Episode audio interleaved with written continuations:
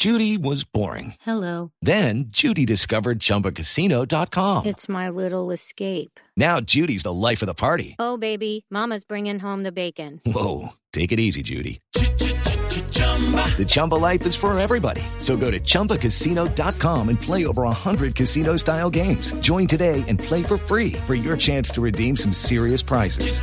chumba ChumbaCasino.com. No purchase necessary. Void where prohibited by law. 18 plus terms and conditions apply. See website for details.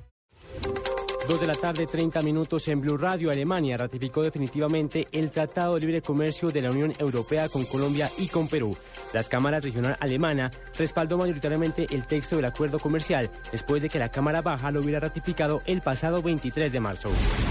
El desempleo en Estados Unidos se redujo en abril a pesar de que la actividad económica en ese país sigue débil. Según cifras del Departamento de Trabajo, la tasa oficial de desempleo retrocedió 0,1% el mes pasado para ubicarse en 7,5%. Este es su nivel más bajo desde diciembre de 2008, mientras los analistas habían pronosticado un estancamiento en este indicador.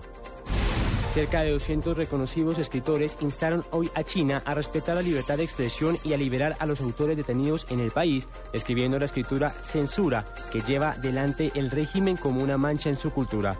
En una carta publicada hoy, Día Mundial de la Libertad de Prensa, los escritores celebraron el creciente reconocimiento de artistas chinos, destacando el Premio Nobel de Literatura de Mouyan en 2012. El español David Ferrer, primera cabeza de serie gran favorito, se calificó para las semifinales tras ganar en dos sets corridos al rumano Víctor Janescu por 6-4 y 7-6 con tiebreak de 7-2 en el Abierto de Portugal. Ferrer se enfrentará en la siguiente etapa al italiano Andrea Seppi. Dos de la tarde, 32 minutos, ya viene Blog Deportivo en Blue Radio.